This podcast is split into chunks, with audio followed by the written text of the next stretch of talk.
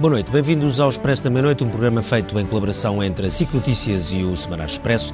Uma semana muito marcada pela discussão da legalização da eutanásia. Uma discussão que já existiu na legislatura anterior entretanto chumbou e ficou adiada para esta legislatura. O tema surgiu no programa de vários partidos durante as eleições legislativas, mas a verdade é que não foi propriamente um tema principal dessas mesmas eleições. Agora, a poucos dias da votação, o tema cresceu, há a hipótese de eh, vários movimentos tentarem que se faça um referendo sobre um tema da maior importância. Várias figuras políticas também apareceram a tentar uh, criar esse movimento, ou dar força a esse movimento, enquanto muitos partidos políticos dizem que há toda a legitimidade para que este tema seja uh, debatido, votado e decidido no Parlamento e que, aliás, uh, o recurso a um referendo não é a coisa mais natural quando está em causa direitos eh, fundamentais, como é o caso eh, que aqui eh, estamos a falar. É um tema muito complexo que divide a sociedade portuguesa, como divide muitas outras sociedades portuguesas, que já está aprovado em alguns países, nomeadamente europeus,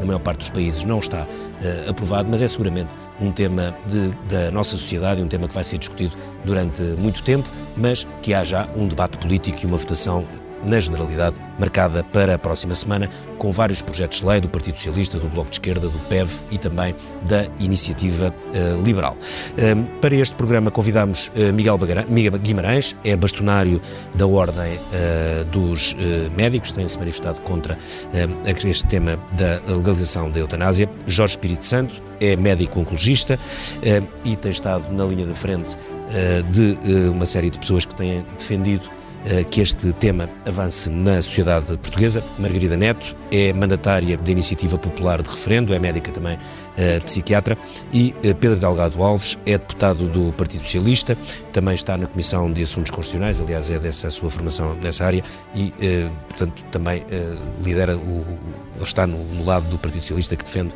o avanço da, desta legalização da eutanásia.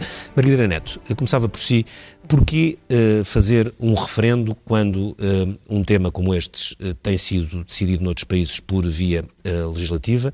o, o, os deputados têm mandato para o, para o fazer. Não se pode dizer que este tema nunca tenha sido debatido, porque já foi uh, de facto. Uh, porque qual é a vantagem de se referendar uh, um tema destes quando a maior parte dos constitucionalistas discute muito se se deve referendar quando temas fundamentais, porque, por exemplo, uma, enfim, um exemplo muito, muito simples, provavelmente nunca teria sido, nunca se teria acabado com a pena de morte ou com a prisão perpétua se fosse referendado. Eu Boa noite aos colegas também. Os deputados têm legitimidade para uh, aprovar ou, ou, não aprovar. Sim, assim funciona a democracia a representativa. Sim. Nós não dizemos que não têm legitimidade. Hum, talvez tenham menos legitimidade moral, porque já quando foi a votação anterior, há um ano e meio, uh, nós, quando eu digo nós, é este grupo de pessoas que, uh, que, que quer o referendo, achámos que os partidos deviam ser claros na sua posição em relação à eutanásia. E quando foi a campanha eleitoral, uh, questionámos esses partidos e nem todos responderam. Uh, dessa maneira, e porque o referendo é um instrumento da democracia, há muita gente que quer tomar posição em relação à eutanásia, forças vivas da sociedade, aliás, vão, vão ser claras no número de assinaturas que vamos ter, e, portanto, também acho que é utilizar um instrumento que nos é colocado pela democracia e, portanto, vamos utilizá-lo. Por que não? Também posso perguntar por que não. Claro. por que não? E, Essa é a pergunta que, que aliás, vou fazer agora a seguir ao, e é uma, Acho que é uma, uma uh, possibilidade de debater ainda mais profundamente uma, uma lei que vai alterar uh, completamente a nossa sociedade, a cultura, o direito e a medicina. Pedro, eh, a questão é exatamente esta. Por que não fazer um referendo quando é verdade que há um processo político, que já aliás existiu na legislatura anterior, está em marcha nesta, nesta sessão legislativa, a primeira desta legislatura. Há uma votação, na generalidade, marcar, marcada para a próxima eh, semana, mas se de facto surge a questão do referendo, por que não um referendo num tema destes? Bom, acima de tudo, em primeiro lugar, também boa noite a todos. Em primeiro lugar, a questão da clareza das posições, que é muitas vezes colocada em cima da mesa, eu permito-me discordar, mas é bastante claro eh, de toda, da, da, perspectiva de todas as forças políticas que apresentaram iniciativas legislativas. Algumas tinham-no expressamente nos seus programas eleitorais, era o caso do Bloco de Esquerda e do PAN, e em relação às outras também era um tema claramente parte do legado e parte, de, se quisermos, do conjunto de matérias sobre as quais os partidos tinham posição tomada. No caso do Partido Socialista em particular, um debate interno que foi feito durante um processo até bastante extenso, que culminou na aprovação de uma moção no Congresso Nacional Congresso, do Partido Socialista, é em 2016, e depois o facto de, na legislatura anterior, o próprio Partido Socialista ter apresentado uma iniciativa legislativa, um projeto de lei sobre esta matéria, ter votado favoravelmente também as outras para permitir que elas pudessem ser todas discutidas na especialidade, e, portanto, eu acho que com toda a boa fé, ninguém tinha nenhuma dúvida, ou ninguém eh, que acompanhasse este debate, ou as pessoas interessadas, em momento algum podem dizer que tinham alguma dúvida quanto a qual seria a posição do Partido Socialista, do Bloco de Esquerda e do PAN, do Partido Comunista dos Verdes e até da Iniciativa Liberal, que, não o tendo, penso eu, expressamente no programa, em vários debates e tomadas de posição, assumiu e os seus candidatos falavam do assunto quando interpelados. Podemos portanto, presumir, mas não a certeza. Não é? podemos ter, naqueles que o tinham no programa eleitoral, sim, pode sim. ter a certeza. E vamos lá ver, se ficarmos, fizermos o mesmo exercício em relação a outras matérias, também os programas eleitorais ou os programas de governo não uhum. são, não, não esgotam, não são exaustivos no que diz respeito a todas as matérias, especialmente em relação àquelas em relação às quais, eh, enfim, pela história recente, em que não houve nenhuma orientação, nenhuma alteração da orientação política do Partido Socialista ou da sua liderança, e isto vale para os restantes, em que não houve nenhum fator que pudesse com dois anos de distância, justificar ou sequer deixar a suspeição de que pudesse ter mudado alguma coisa no posicionamento do partido. Até o líder do e, portanto, PSD sabia que tinha assinado precisamente, o manifesto. Aliás, aí até, até uma alteração noutro sentido, e a questão até se poderia colocar eh, até no sentido inverso. Portanto, o primeiro aspecto tem a ver com este, eu acho que há toda a legitimidade uh, constitucional, democrática, política, e atrevo-me a dizer, eu, a questão não é de moralidade no plano hum. da, da, tomada de decisão, eu não, não a coloco nesse patamar, depois o debate pode ter, pode, pode, ter, pode ter uma leitura que alguém o faça dessa forma, não é a forma como eu o faço. Portanto, desde logo, quanto a esta primeira questão, parece-me que é isento de, de dúvidas que essa legitimidade existe. Um segundo prende-se com a figura do referendo e com a sua adequação Há aquilo que o Ricardo já há pouco referia, portanto, a ideia de que certos direitos fundamentais, a esmagadora maioria deles, os direitos, liberdades e garantias, são temas cuja, cuja, cuja regulação, cuja definição não deve passar por um referendo e não é apenas por, um, enfim, por, por uma mera, não, é apenas uma afirmação, uma, uma, uma afirmação que eu faço sem a explicar. Porquê? Porque há uma complexidade extraordinária nestes temas, especialmente quando estamos a falar de articulação entre direitos fundamentais, entre questões que são complexas e cuja regulação é particularmente complexa, particularmente densa éticas, e, e, e, que, ao contrário até de outras circunstâncias, e agora a título, a título da minha posição pessoal, mesmo em relação à interrupção voluntária da gravidez, pessoalmente acho que o caminho que foi adotado não, não seria o mais adequado. Portanto, coerentemente acho o mesmo. Portanto, a posição do partido pode ter sido outra. Portanto, não é algo que diga apenas em relação a isto, mas especialmente este tema, que até é juridicamente muito mais complexo complexo. Muito mais, eh, se quisermos, eh, eh, muito mais, é que é muito mais necessário o debate e um debate alargado que o referendo seja um instrumento adequado, seja por princípio, mas também pela potencialidade que teria de, em vez de fazermos o debate real sobre o tema que está em cima da mesa, que é uh, em que circunstâncias especiais é que a morte assistida, ou auxílio à morte assistida, é despenalizado, é que deixa de ser punido como crime, implicando a previsão no Código Penal de uma sentença para quem ajudar alguém que quer exercer o seu direito. É isto que está em causa. Muito rapidamente estaríamos a discutir muitos outros assuntos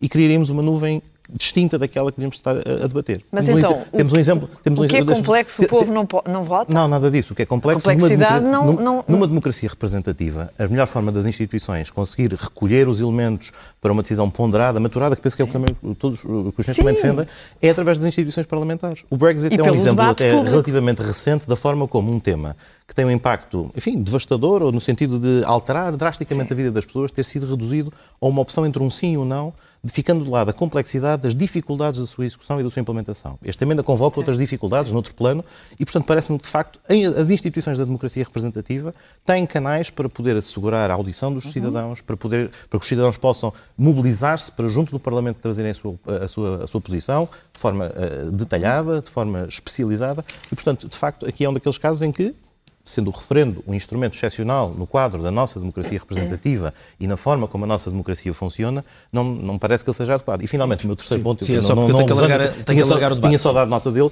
eh, eh, ele também surge muito, com, eh, enfim, em alguns setores ele surge mesmo, assumidamente, infelizmente, como uma forma de travar um processo que provavelmente vai ter um desfecho que não é desejado por, por, por, por quem se opõe a esta despenalização. Ou seja, se no passado conviviam bem com a ideia de que a decisão podia ser feita em sede parlamentar, e até dizia que, até, até algumas pessoas diziam, vida não se referenda, não é uma matéria que se coloca em cima do referendo. Foi assumido que, eh, para travar este processo legislativo, para Sim, travar o uma referendo medida, aparece o referendo hipótese. aparece também com Não, esse não, instrumento, não que também não dignifica.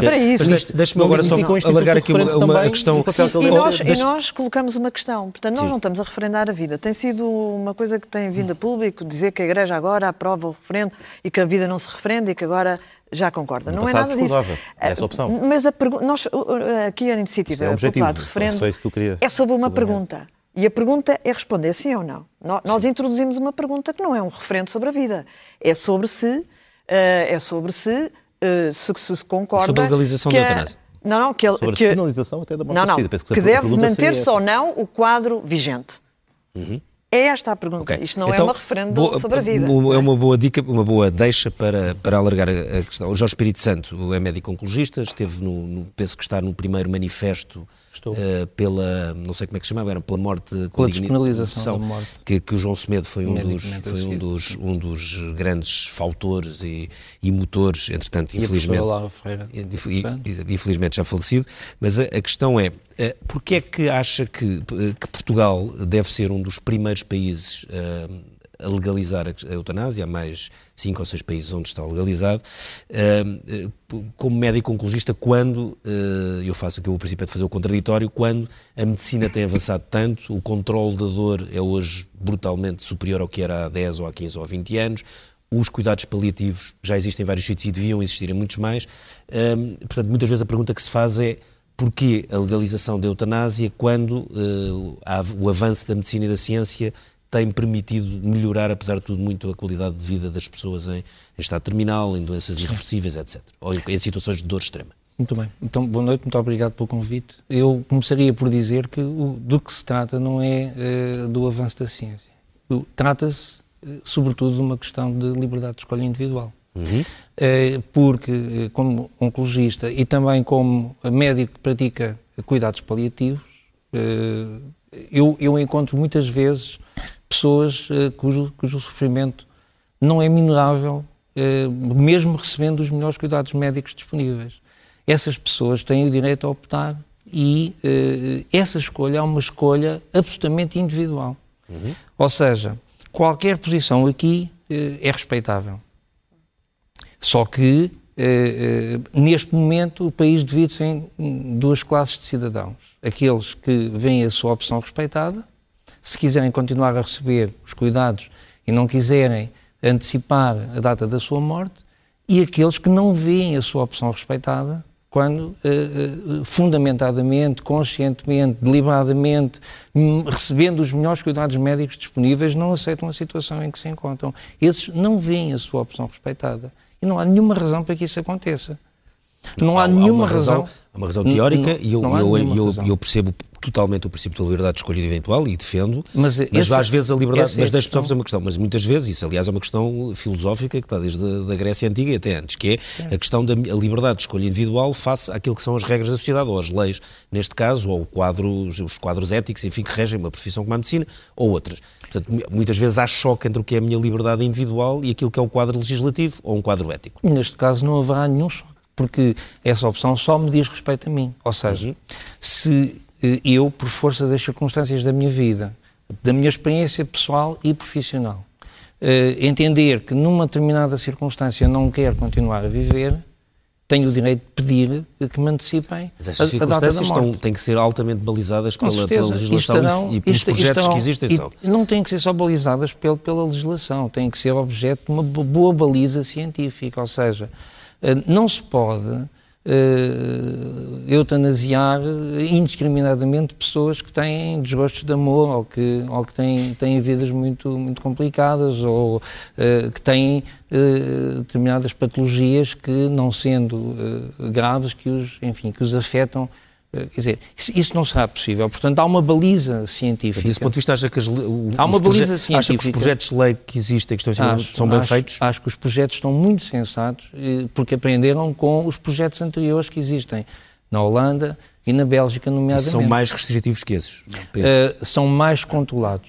Ou seja, as condições são mais controladas. As condições em que. Quando quer dizer que as condições. Já, já passo para São- si, Miguel. são mais quando, controladas. quando quer dizer que as condições são mais controladas, porque quando se olha para os casos da Holanda, da Bélgica, da Suíça, etc., há pessoas que dizem que há algum abuso eh, da lei, ou seja, que de repente começou a ter uma interpretação um pouco mais extensiva. Certo. eh, Sabe que, sabe que esse- esses argumentos. É, é- é muito interessante porque há. há esse, esse argumento é um argumento recorrente, que é o, o argumento do medo da rampa, da rampa deslizante, chamada rampa deslizante. Eh, a rampa deslizante não acontece em país nenhum eh, que se tenha visto, com uma exceção que é a a Bélgica. rampa deslizante é quando isto foi previsto para 10 casos e de repente são 100. repente, ou isto foi previsto alargam-se as indicações. E de repente e- de legislação.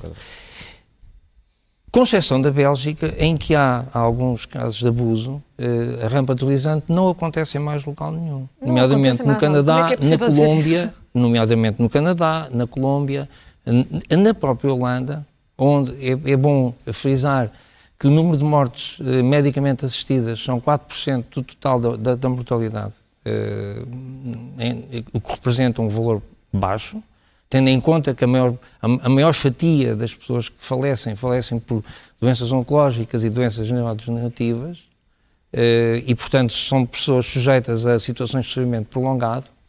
Eh, e eh, a, a questão está. Essa questão aqui é um bocadinho desfocada. O essencial do que estamos a discutir é a liberdade de escolha individual. E, e é outra coisa para mim, como médico: é o que é que eu devo fazer relativamente ao meu doente, que acompanho, que trato, eh, em que invisto tudo que a ciência me pode eh, trazer e aportar de conhecimentos para o ajudar, né? em que eh, a situação não, infelizmente, evolui num sentido, num sentido desfavorável e conhecendo eu esse doente como conheço, como tenho a obrigação de conhecer, esse doente faz-me faz um pedido. E eu digo não posso fazer.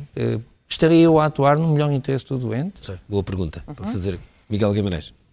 Deixa-me só fazer uma pequena introdução que eu acho que é importante, que é, eh, eu, eu sou bastonário da Ordem dos Médicos, tomei posse no dia 5 e fiz o juramento de defender aquilo que são as regras éticas e deontológicas da Ordem, ou seja, eu tenho que defender aquilo que é o Código Deontológico da Ordem. Mas penso que o, que o Jorge Espírito Os Santo nossos também, também tem a mesma obrigação. tomaram também posse há relativamente Todos os pouco médicos tempo, têm têm. que defender a Constituição da República, antes Sim. de mais. É a grande lei. É a primeira lei do país. Sim. Só para se perceber que quando o bastonário da Ordem dos Médicos toma uma posição, é uma posição que tem que tomar, porque está em causa a questão do Código Deontológico, está em causa a própria medicina. A medicina não prevê como ato médico eh, matar, nomeadamente, eh, nós dizemos eutanasiar, mas eutanasiar, no fundo, é matar, é o que significa, traduzido para as pessoas perceberem. Eh, E, portanto, nestas questões, obviamente que a posição de quem dirige a Ordem ao mais alto nível, seja o bastonário, sejam os membros do Conselho Nacional da Ordem, não poderia ser outra. Isto não significa que cada médico não possa ter a sua própria opção. Isto é, que cada médico possa pensar de forma diversa. Portanto, a posição da Ordem não faz a posição dos médicos todos. E, portanto, só para Porque há médicos que entendem que o podem fazer e, e entendem que isso não, não, não vai contra o Sim. seu código deontológico. Atenção. Eh, Não, mas vai. Não, não, mas há médicos que entendem que não vai. Sim, mas vai. Isso vai. aí, Como isso sabe. aí, isso aí, isso não Está bem, mas sabe perfeitamente que há médicos que entendem que não vai. Mas está lá escrito, Sim, o código Não, é eu estou, claro. eu estou, repare, eu estou a fazer um contraditório simples, que é, há médicos, nomeadamente Há o Dr. Jorge médicos Espírito que Santo, defendem a eutanásia. Não, mas que defendem que a eutanásia não vai contra o- E vai, porque está lá expressamente dito que é proibido. também. Então é vedado ao médico praticar jurídicas eutanásia, distanásia. Outras ordens jurídicas que fizeram que- este exercício e que introduziram, obviamente também têm eh, as suas instituições nacionais de regulação da profissão médica e, portanto, também elas, se- há um momento em que têm que, obviamente, interagir com aquela que é o- a restante ordem jurídica e, portanto, nesses países em que esta opção foi tomada, em que a legislação mudou no sentido de definir que certos casos existe a possibilidade de haver eh, morte medicamente assistida não punível, em certas circunstâncias, as respectivas eh, normas de regulação da profissão admitem-no e, e criam um espaço em Mas que ela, em mas- que ela mas, tem lugar. ó, Sr. Deputado, E, mas portanto, não têm que o admitir, isso não é verdade. Repare, se, Mas isso, se for aprovada a lei no Parlamento, a Ordem dos Médicos não tem que mudar o seu Código Deontológico. O Código é já Deontológico em- é passado próprio, já- é específico dos médicos. É uma coisa dos médicos. Como o Código Deontológico das outras profissões são das outras profissões. É feito pelos próprios. Não é feito pelos deputados. Mas é feito por uma. Senão- ordem- as ordens profissionais exercem as suas funções de regulação da profissão, deontológica, exercendo um mandato, uma delegação que lhe é dada Sim, pelo. mas o pelos- Código pelos- deontológico, mesmo que não exista tem que um haver mandato da Assembleia da harmonização. República, o Código deontológico existe Mas sempre. tem que haver harmonização entre aquela que são, entre aquelas são as normas deontológicas da profissão e aquilo que é a lei da República. E a lei da República, da nossa e dos outros Estados, nem sempre repúblicas, mas que têm também consagrada a possibilidade da, da- da morte medicamente assistida, em todos estes casos, também houve um debate que também Eu, de qualquer mobilizou, forma- que mobilizou também as Eu, estruturas de qualquer das ordens forma, o desafio dia não pode 18. haver, não pode haver, não pode haver Mas zonas de coisa, como é que é o código da lei e lonas de ilicitude Como é que é o código deontológico dos seus colegas belgas ou holandeses, É nomeadamente? igual em todo lado, o Código Deontológico. Não, agora não me pergunto se os belgas alteraram o Código Deontológico Não, ou não. não, Tenho que dizer que não sei. Ah, Agora, mas o acho que- Código, mas era- o código mas pode saber rapidamente, que é fácil. São ações essenciais é disciplinares para os o médicos na Bélgica ou na Holanda. Mas há- há associações que saíram da Associação Médica Mundial. As regras, bem, eu não estou a dizer o contrário, estou a dizer é E a que... Associação Médica aliás, as regras deontológicas Por isso é que eu estava a perguntar Sim, como é que sim. fizeram são nesse... quase universais, é como a relação médico Claro, isso as regras deontológicas É a- das é a profissões são normalmente relativamente parecidas em E, todos os portanto, a países. tem questão, a questão básica que nós temos aqui em cima da mesa, portanto, o código deontológico nós vamos depois ver, quer dizer, é simples e vamos ver que não temos que o alterar, obviamente, a não ser que a Ordem, por sua iniciativa própria, o queira alterar. Portanto, não é o Parlamento que altera o código deontológico da Ordem. Pode até acabar com a Ordem dos médicos, é verdade. Mas mesmo assim os médicos continuam a ter regras deontológicas. Sim. Tem que ter. Nem os portugueses que nos estão a vir em casa não querem que os médicos não tenham regras deontológicas. Isto é absolutamente essencial. Nós estamos a falar da saúde, estamos a falar da vida. Não estamos a falar de outra coisa. Uhum. Eu sei, nós mas eu- o seu colega coisas. Jorge Santo também estava a falar da saúde Mas da o vida doutor, o noutra doutor. Jorge Santo também defende o Código Deontológico, tenho a certeza absoluta. Aliás, ele até já me escreveu várias vezes a falar do sim. Código Deontológico. Mas Agora- eh, já agora, agora, questão- tem que se fazer um paralelismo com o que aconteceu eh, quando se tratou da interrupção voluntária da gravidez, ou seja, São são também os bastonários, o bastonário da altura era contra, também o Código Deontológico eh, supostamente eh, proibia o nosso Código Deontológico e eu também acho que o Código Deontológico dos médicos não tem que mudar ao sabor das leis da República, porque isso levar-nos-ia a um, a um beco muito complicado. Os médicos estão O que tem que ser adaptado é os procedimentos internos da ordem à legislação que for aprovada, que foi o que aconteceu na interrupção voluntária da gravidez. Aliás, com argumentos muito similares aos, aos, aos de agora.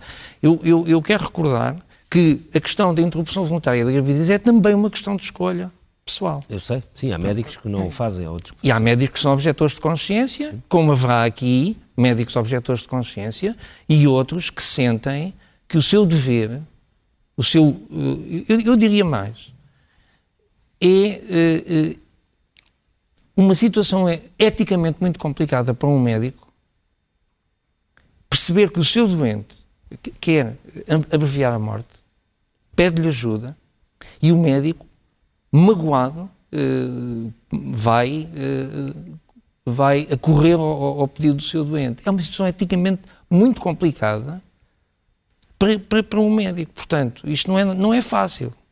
Agora, o que é que deve estar em causa?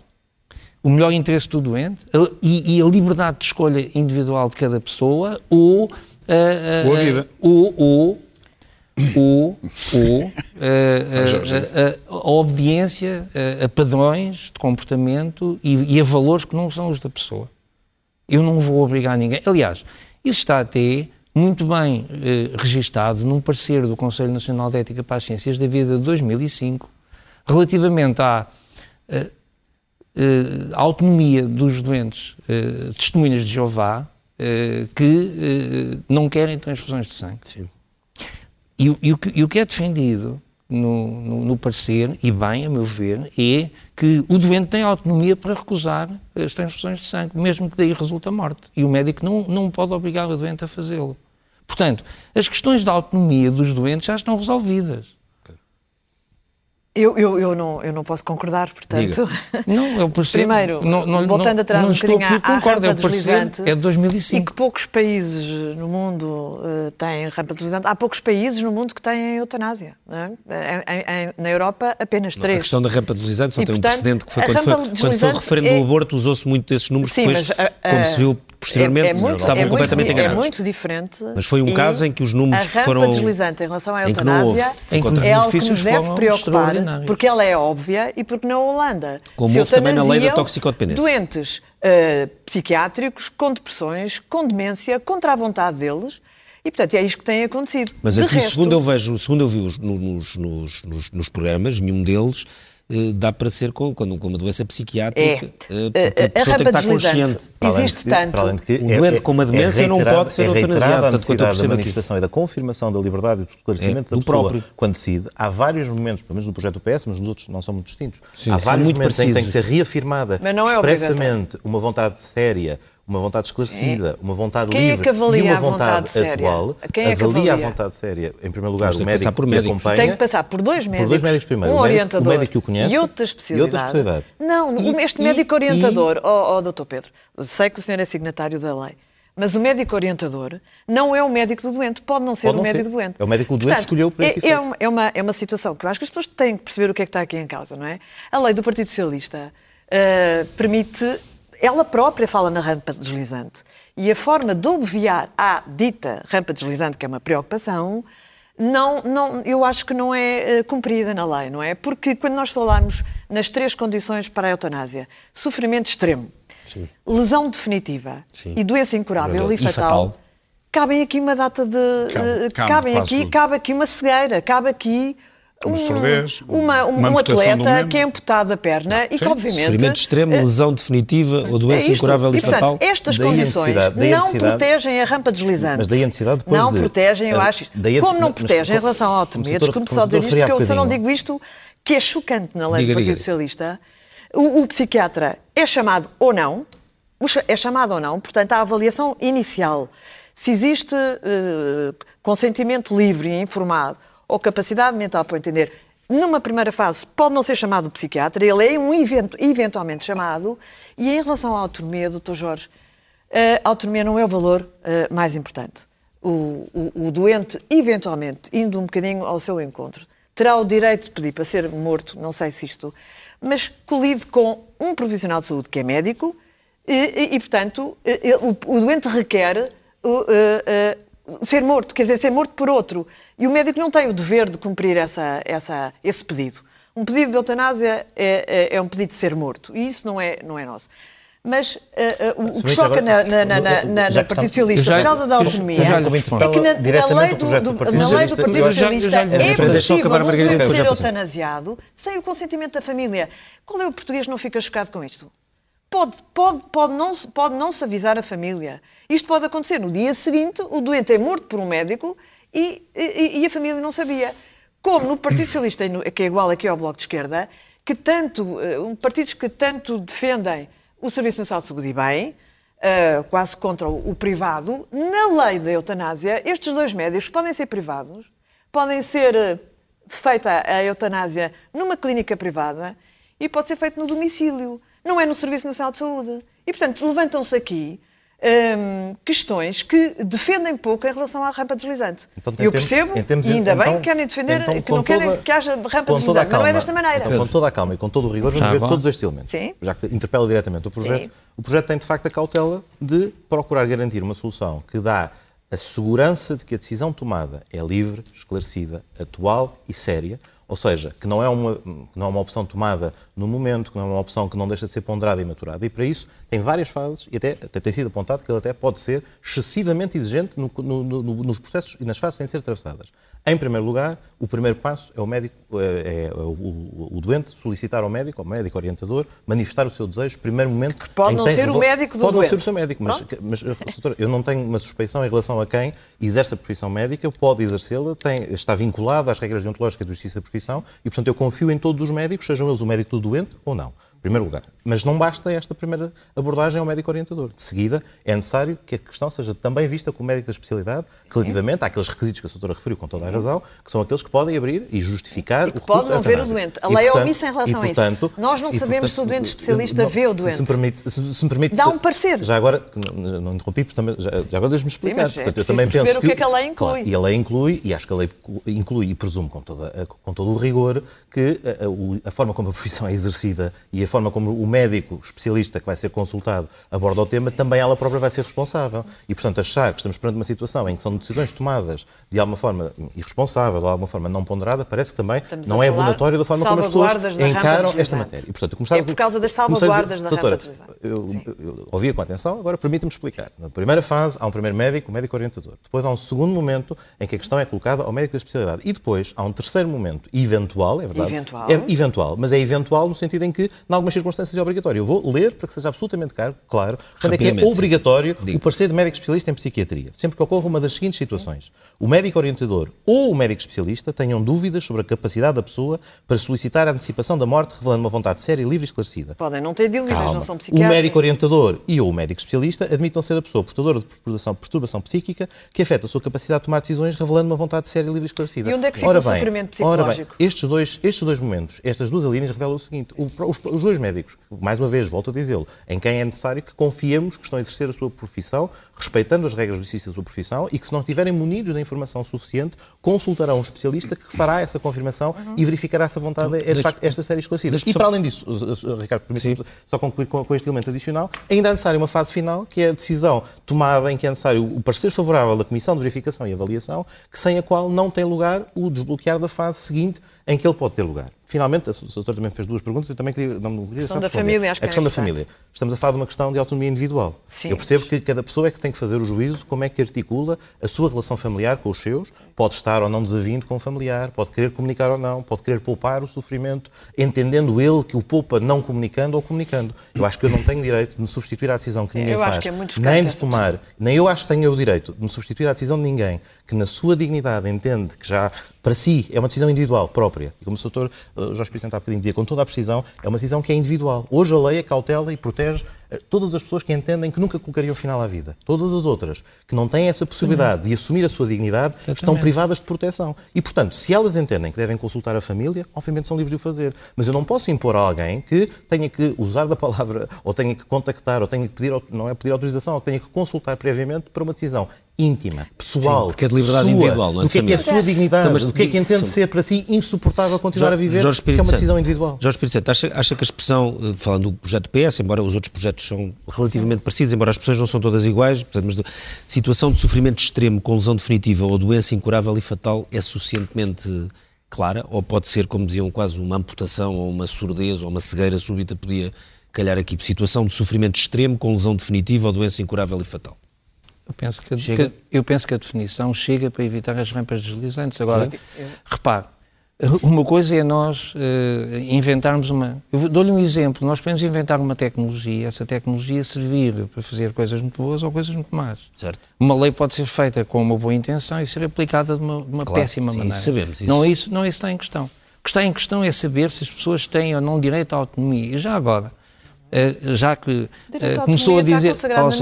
não Deixe-me só, deixe-me só. eh, da- Autonomia, tá, beneficência, pronto, sempre- justiça e são- Mas se me interrompe sempre, é difícil, não é? Se interrompe sempre todas, todas as Diga, pessoas, diga, é diga. difícil. A questão é, a autonomia vem em qualquer manual de ética como um direito do doente. E, portanto, vem em qualquer manual de ética como um direito do doente. E vem hoje, na nossa forma de fazer medicina, como uma das principais, eh, um dos principais fatores que temos que respeitar. Aliás, como eu falei do, do- do- deste parecer do Conselho Nacional de Ética para as Ciências da Vida de 2005, que foi tomado, e bem, para defender e proteger a autonomia individual e a liberdade de escolha destes doentes que podem morrer se não fizerem transfusões de sangue. E, portanto, não há muita diferença em, em- em relação ao que estamos aqui a dizer. A única diferença que há é que os doentes têm autonomia, a autonomia é um valor básico da ética, mas eh, se os doentes quiserem antecipar a sua morte, já não é. E antecipar E- quando? e- e- mas porquê? Mas, mas quem é que diz que é ou não é? Então porquê é que já não é? Por, porquê é que já não é? É porque isso colide com os meus valores e eu vou impô-los ao- Mas a aos meus autonomia doentes? não é o único princípio da ética médica. Eu sei que não é. Eu- Portanto, eu sei, que- sei que não autonomia é. versus outras E, coisas. e dou-lhe dou-lhe- dou-lhe- dou-lhe outro princípio, que é da, da beneficência. Claro, e da não beneficência. Não, mas é que a beneficência. E em da não maleficência. Doutora, Não se esqueça em- esse. Eu que Que é acompanho. não fazer mal. Dá-me- Dê-me licença. Acompanha doentes oncológicos Eu todos que acompanho doentes que, que estão em estado terminal, têm doenças terminais, eh, e, e que os acompanho há muitos anos, sei bem que muitas vezes a beneficência e aquilo que melhor defende o interesse do doente, se ele o desejar, é antecipar a morte. porque eu não acho normal. Se eu desejar? Se não, sou- se o doente o desejar, se o doente o desejar, eu é antecipar a morte. Porque repare, eu não, não entendo como é que é possível as pessoas.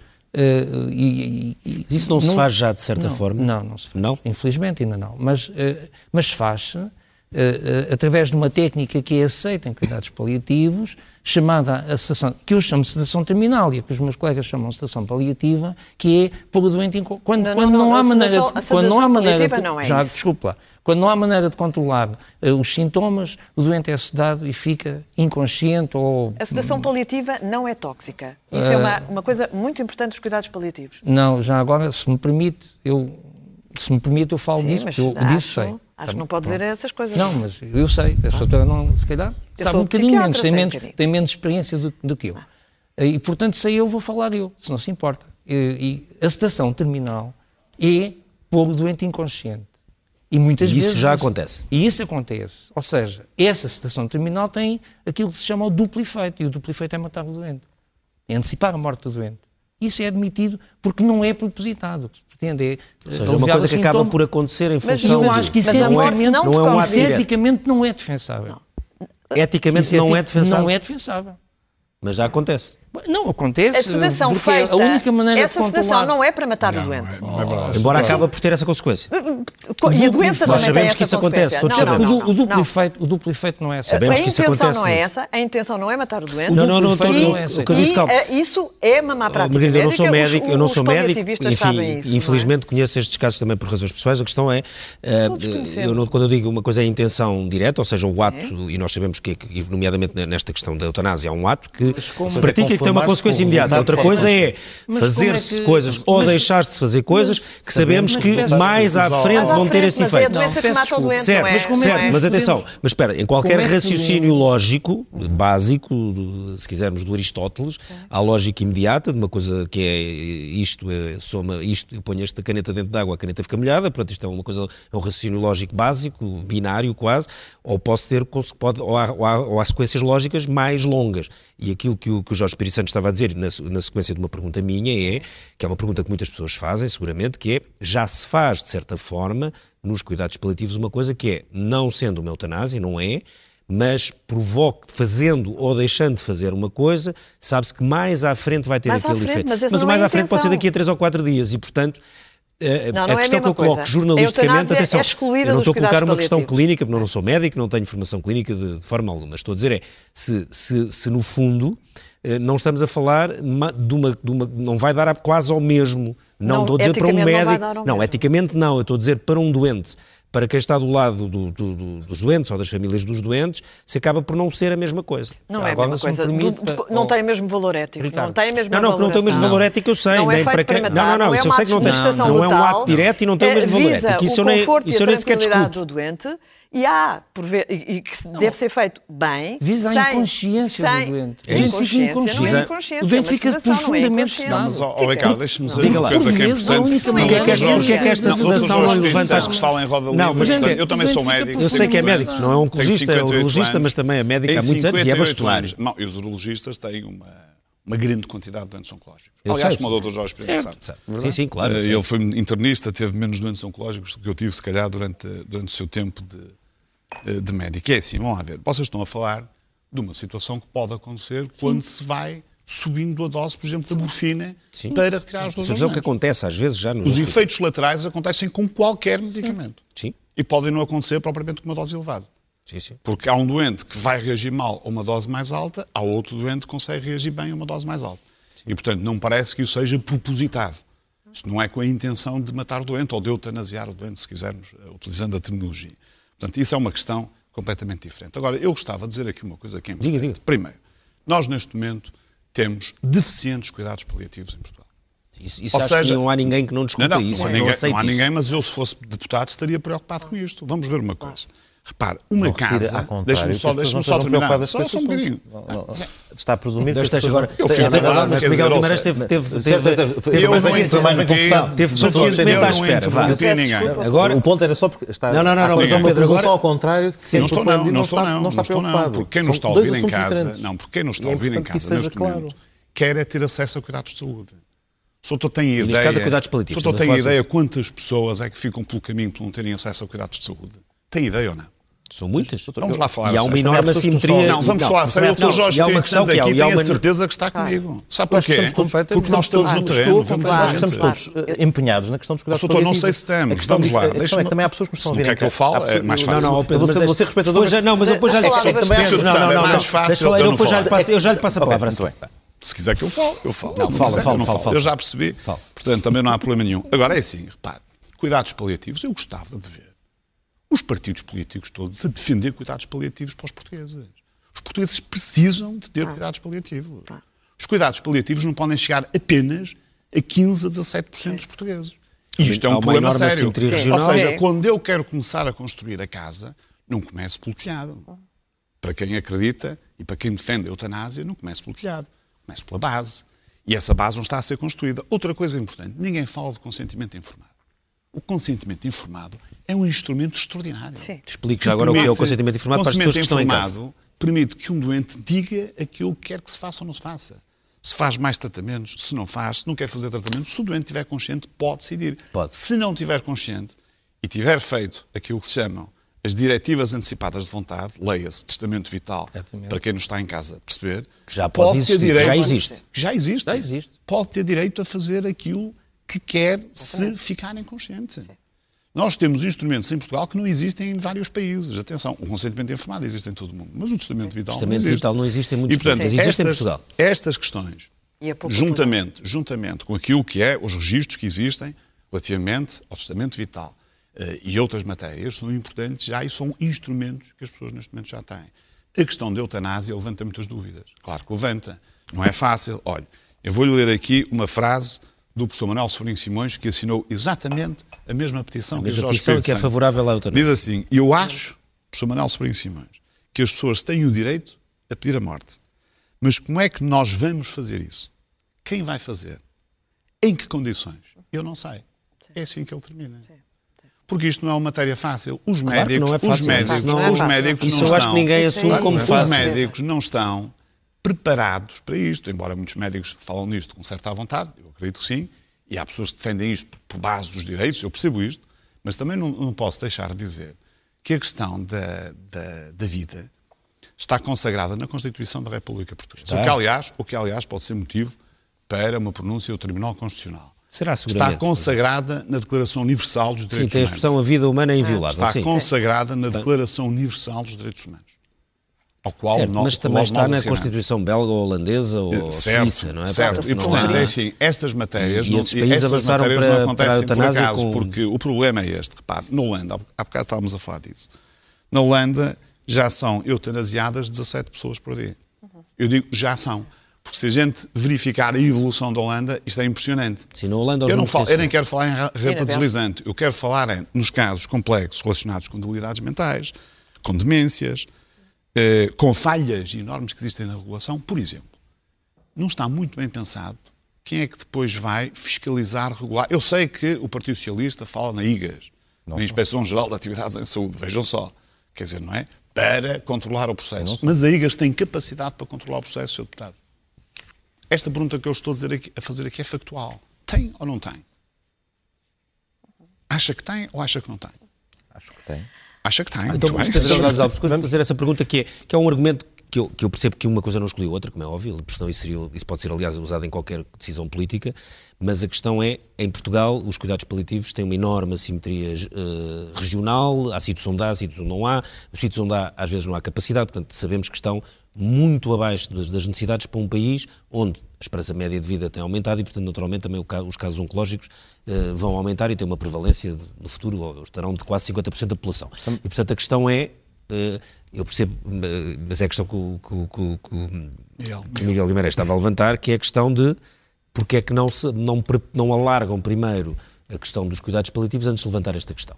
Fundamentalmente, por, e respondendo diretamente a esta questão, porque são duas questões diferentes. Ou Eu sei- eu sei que são questões Precisamente diferentes. por isso, ou seja, o facto de, se tivéssemos 100% de cobertura da rede de cuidados paliativos, se tivéssemos dos melhores e mais sofisticados sistemas de cuidados paliativos do mundo, como aliás muitos dos países que legalizaram e despenalizaram a morte assistida têm, continuávamos a confrontar-nos com a questão, que é uma questão claro. da opção que a pessoa deve poder ter de querer prosseguir os cuidados paliativos ou não. É esta Sim. a questão. É uma questão da liberdade individual da pessoa e, de facto, todos queremos e todos desejamos porque, eh, porque, parece que estamos a encarar o tema como se ele fosse uma sequência idêntica para todas as pessoas de percursos e de fases da forma como o seu fim da vida tem lugar, em que os cuidados paliativos fazem necessariamente parte de toda ela para toda a gente da mesma forma. E isto não é assim. Ou seja, a, a, diversidade de formas como as pessoas encaram a sua dignidade no fim da vida não nos deve fazer levar a misturar dois temas distintos. E, portanto, a questão é, estamos todos de acordo, a rede é insuficiente. A rede tem vindo a aumentar, mas está muito aquém das necessidades, grandes assimetrias regionais. Contudo, todo este debate que estamos a fazer é um debate que continuaríamos a ter que fazer se tivéssemos a melhor rede de cuidados paliativos do mundo. Quanto a outra questão colocada, não agora, são só as assimetrias sociais, quanto. Eu, são as assimetrias sociais. Deixe-me também responder à questão... quem tem dinheiro arranja se não. Se não se importa, quem não tem dinheiro fica, fica sozinho. Per, uh, Permita-me dar nota de outra questão que foi colocada. Consentimento informado. É absolutamente claro no que diz respeito ao projeto do Partido Socialista, que o doente tem que ser dotado de toda a informação. Aliás, o parceiro do médico orientador tem que ter uma fase em que tem que ser prestada, volto a ler, toda a informação e esclarecimento sobre a situação clínica que afeta o doente, os tratamentos aplicáveis, viáveis e disponíveis e o respectivo prognóstico, e após isto vai-se confirmar, numa das várias fases em que se tem que confirmar a vontade, se ela efetivamente se mantém e se ela efetivamente continua a ser atual. Finalmente, uma última nota, faço uma coisa que o Sr. Miguel Guimarães também referiu.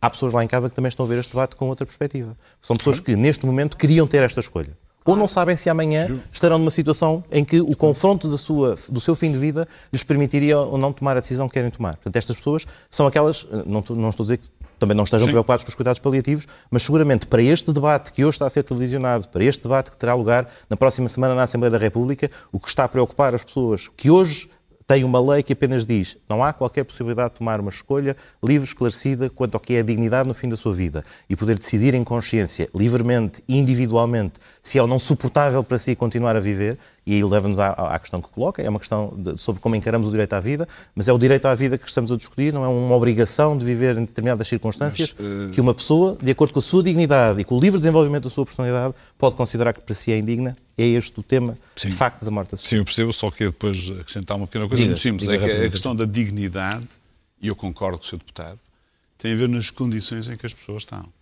Só para termos uma nota, e são dados do próprio Ministério da Saúde, neste momento 60% das pessoas morrem nos hospitais.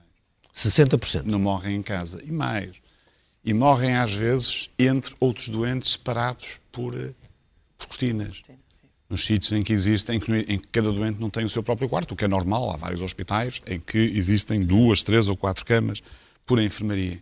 E, portanto, a dignidade é estas pessoas estar, poderem estar junto da família, poderem estar junto com os entes queridos, é terem ternura e carinho nos momentos mais difíceis Sim, da vida. Isso não, tem, a ver, não são... tem a ver com o que estamos aqui a falar. Seja, também tem, também tem. Sabe que a pessoa quando se sente abandonada, haver... e há estudos feitos sobre isso, e há publicações sobre isso, é quando quer ir embora. Porque quando a pessoa se sente mais acarinhada, quando a pessoa sente mais apoio das pessoas. Sim, não ponho isso em causa. Quando a pessoa não, tem a família mais é perto, a que nós estamos aqui tem a falar mais é... força e mais certo, energia mas, e apesar de tudo ainda, ali, mas, ainda mas quer viver. uma pessoa pode estar dizer, é? acompanhada, pode estar... Não, só estou a dizer que a dignidade e também na é mesma, isto. individualmente, mas, mas é um juízo de pessoa. Exatamente. Até, a dignidade também é nós podemos Mas a dignidade pode ser eu não querer que os meus familiares sofram. Eu não querer estar a prolongar uma situação que sei que para mim ou para eles pessoas que eram muito acompanhadas e estava. Eu não sei se isso chama dignidade. Eu não me substituo eu não me substituo a ninguém. Eu não me substituo a ninguém eu não, não tenho nenhuma verdade não. minha, respeito todas as opiniões de todas as pessoas. Agora, o que é facto é que a lei não faz isto. A lei apenas determina que as opiniões de determinadas pessoas e a forma e a dignidade de certas pessoas, como a encaram, é, é protegida. Porque as outras que têm uma opinião diferente, infelizmente não têm respaldo na lei. Sabe o que é que a rampa, a rampa deslizante também Sim. faz? E faz a uma sociedade?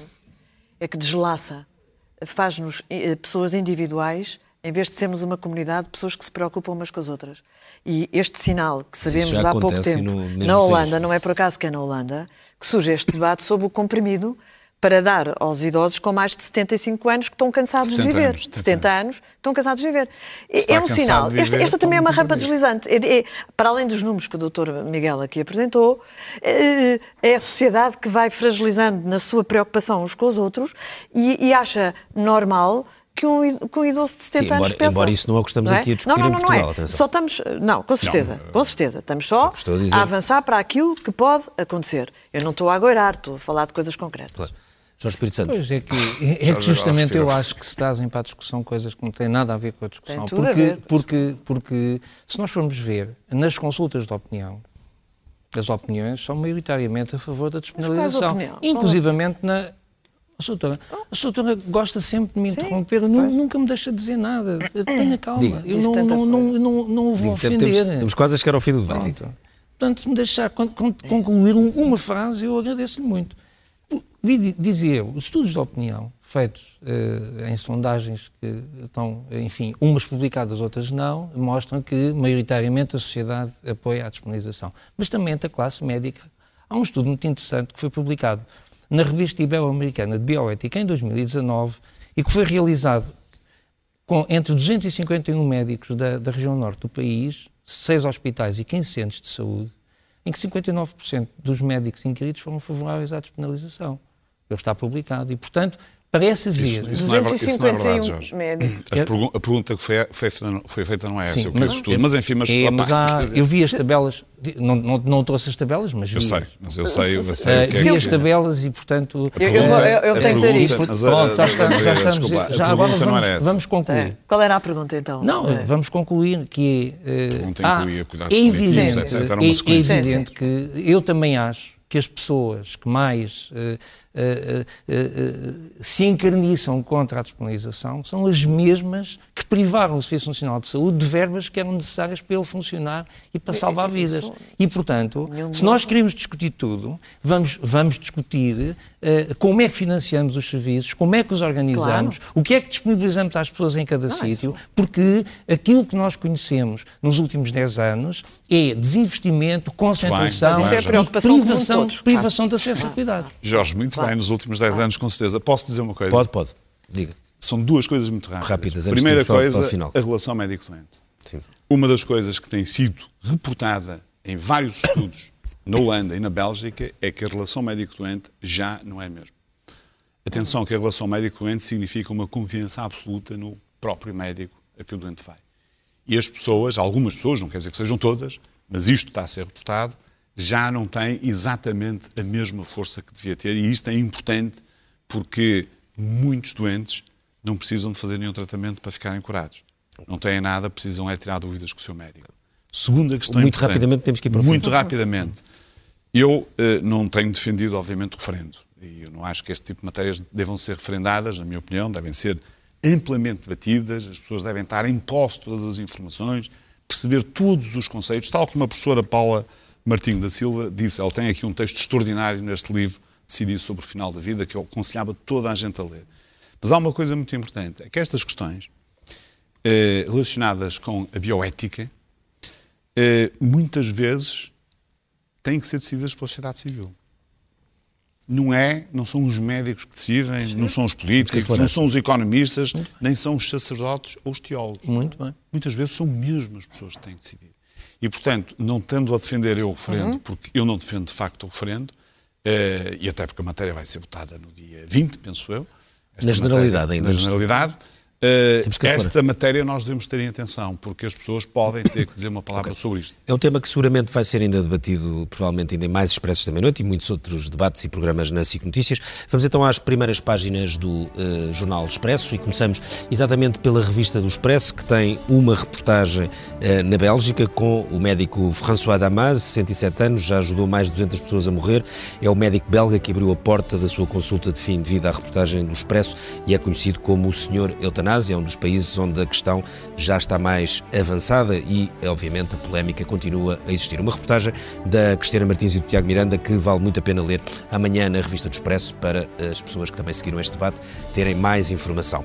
Depois, na capa da Economia, um tema que também nos tem acompanhado nas últimas semanas, o Luanda Leaks, Isabel dos Santos deve 570 milhões à banca, as empresas da filha de Eduardo Santos têm créditos em 13 instituições, mas há três que concentram mais de metade do total. O Banco de Portugal obrigou bancos e auditoras a a avaliarem as imparidades dos empréstimos, isto porque há situações empresariais naturalmente complexas, numa altura em que também as suas contas foram congeladas em eh, Portugal. Na primeira página do eh, primeiro caderno, novamente o tema da eutanásia. Marcelo entre o veto político e o Tribunal Constitucional. O Presidente recebe os defensores do referendo na próxima semana. Cercado pela esquerda, o Presidente quer resistir e ganhar tempo.